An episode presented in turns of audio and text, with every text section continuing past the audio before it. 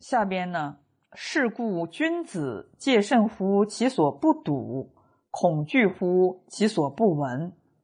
因此，你明白了这个道理啊，君子也就是学道之人、学圣学贤之人、学中庸之道的人，那怎么样学法呢？就要戒慎乎其所不睹。这个戒就是警戒，慎就是谨慎。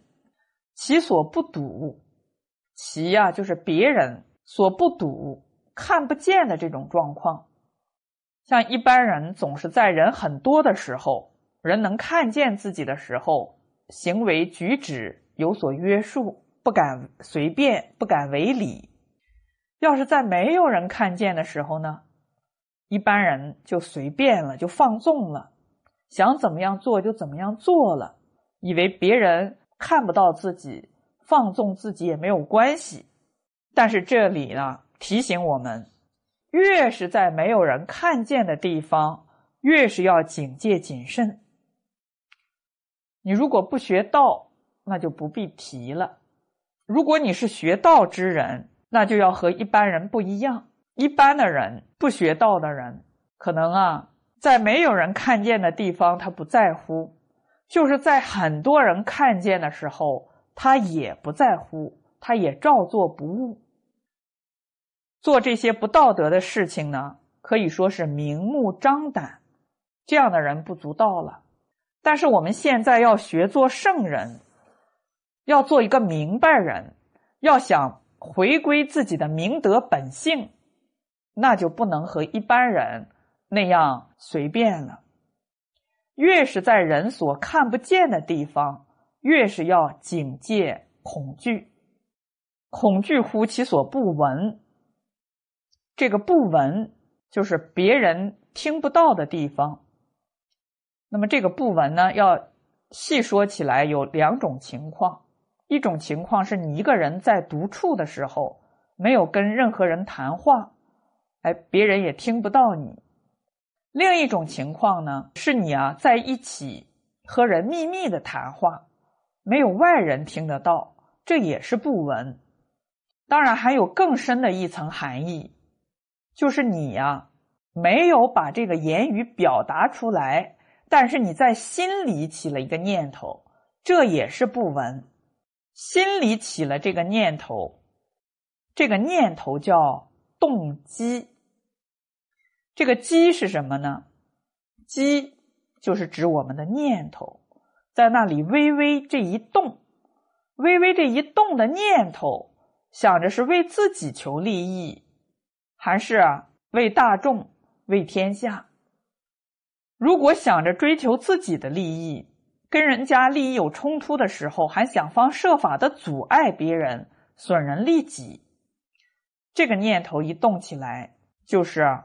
这个念头一起来，叫动机。一般人认为啊，你这个言语也没有说出来，那谁听得见呢？那就是不闻。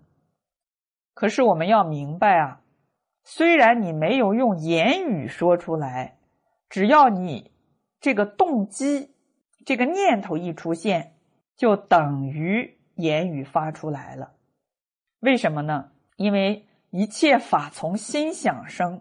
你这个念头一动，外面那个境界也在那儿跟着动了。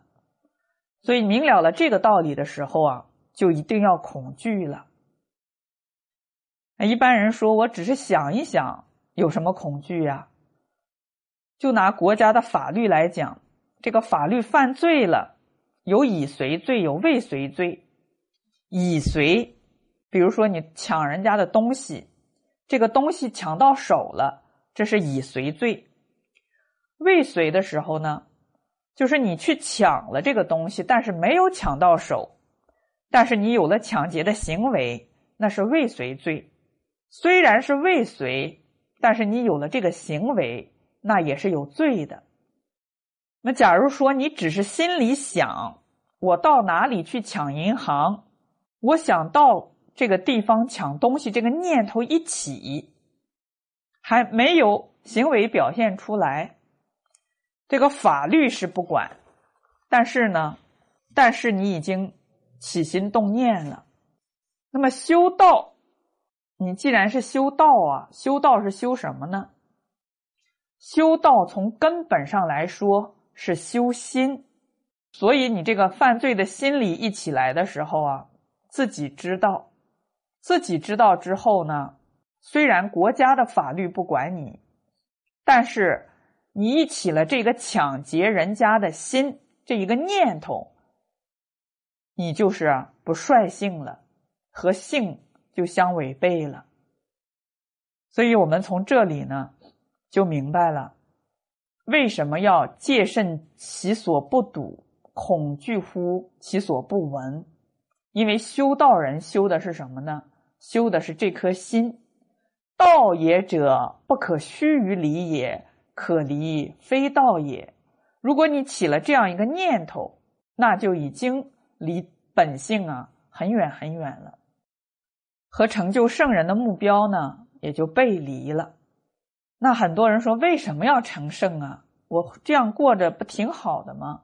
圣人有什么好处啊？圣人好处在哪里呢？圣人就是把天命之为性这个性完全开发出来了，明明得了。那本性完全开发出来，它有什么好处呢？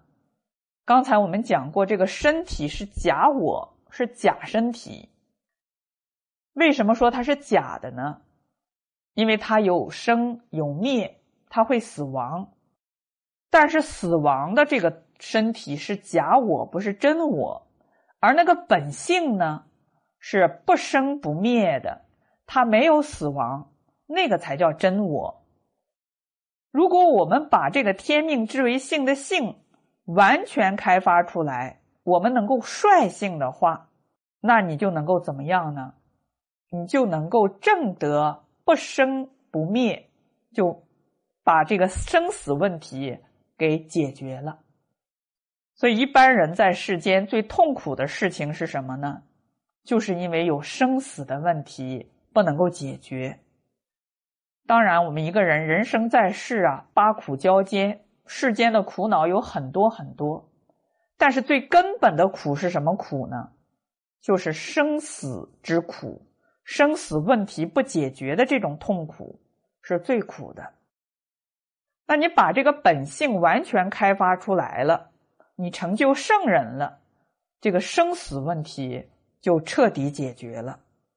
这也是修中庸之道的最高境界，它的最后目的啊，也是在了生死。所以我们把握了这个目的，然后再看这一个恐惧乎。其所不闻。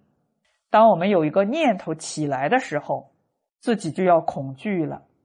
为什么恐惧呢？因为我们不能够率性了。清净心中一法不立呀，我们起了一个念头，就离道已经远了，不能成圣成贤了。解决生死这个根本问题呢，也就难以解决了。所以从这一点上来说呀。君子要戒慎乎其所不睹，恐惧乎其所不闻。因为我们最终的目的呀，是要明明德，要回归本性。莫陷乎隐，莫显乎微。故君子慎其独也。这个“见”字在这里读“现”，就是出现了。下面这个“显”字，就是显现的意思。莫陷乎隐。莫显乎微，这个隐就是最隐秘的地方，最隐秘的地方也是最容易让人看见、最显现的地方。现啊，就是被人家发现。你认为最隐秘了，但是即使认为最隐秘的话，也是最容易被人所发现的。莫显乎微，这个微就是最微细的地方，也是最明显的。故君子慎其独也。如果明白这个道理了，君子呢，即使在一个人独处的时候，也要谨慎。这个叫慎独。古人讲这个慎独的功夫，他是怎么学习的呢？自己在外面散步，月亮照着自己的身体，身体有一个影子投射在地上，这个时候呢，没有人看见，这是最隐秘的地方。可是他如果起了一个损人利己的念头，其实古代的读书人还起不了损人利己的念头，这个就过分了，就严重了。他只是起了一个好名的念头，比如说他著书立说，想着这本书写出来之后会轰动，自己一下子成名了，这个好名的念头起来了。哎，古人讲修道，只要起了这一个好名的念头，你在月下散步，即使没有人知道，只要你这个念头起来了，你就感觉到惭愧。对谁惭愧呀？对你的这个影子惭愧。所以古人说：“独行不愧影。”一个人独自走路的时候，独自散步的时候，哎，一起这个贪名之心，都会愧对自己的影子。那么还有呢，一个人睡觉，哎，要盖被子。这个被子古人称为巾，上面是一个今天的今，下面是一个一字。一个人在那里睡觉，你心里起了一个念头，都不能够离开道。一离开这个道，比如说你起了一个邪念，虽然你一个人睡眠，没有任何人知道，但是你盖的这个被子知道，所以你不能够起一点点的邪念。如果起了这一个邪念，就会怎么样呢？愧对你所盖的这个被子。所以古人讲“独寝不愧巾”，一个人睡觉呢，对自己盖的被子都没有惭愧之心。这就是讲君子要慎独。为什么要慎独呢？刚才我们讲了，“莫现乎隐，莫显乎微”，因为最隐秘的也是最容易发现的，最微细的也是最容易显露的。而且，真正的修道人不待别人来发现，他自己就要约束自己。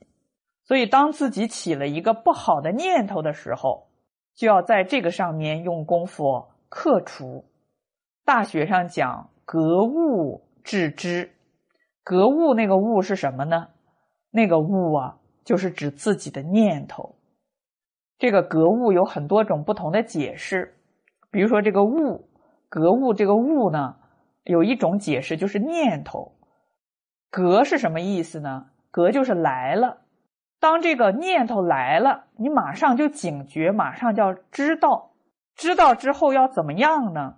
要赶快把这个念头打消掉。所以修道人他不是为了别人而修道，不是为了自己的面子而修道，而是为谁修道呢？是为了自己明明德。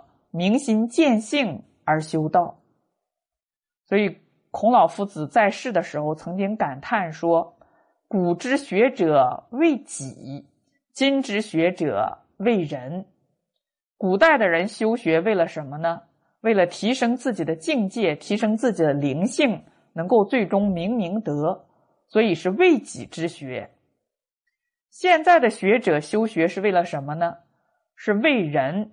哎，我背了《论语》，背了《诗经》，你看我和别人说话的时候出口成章，呃，把这些经典倒背如流，是为了夸耀自己有学问，是为了让别人赞叹他，这个就叫为人之学。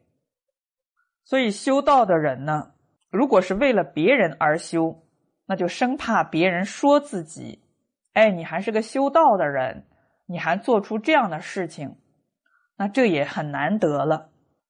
那么更难得的是呢，他不是为了怕别人说自己，而是从自己内心呢要求自己要向圣人学习，最终也成圣成贤。所以，如果你是怕别人说你不是修道的人，那很可能是假装出来一个好样子给别人看，在人所看见的地方。人所听到的地方，表现的是一个样子；那么在没有人看见、没有人听见的地方呢，表现的就是另一种样子，那就不是慎独了。那就是在做表面的功夫，在假装的修道，装模作样的给人家来看，目的呢，就是博得一个好名声而已。是求名的人，好名的人，这不是真实的修道。那么，真实的修道呢，是从自己的起心动念上来修，控制自己的念头。任何念头起来的时候，自己都要知道。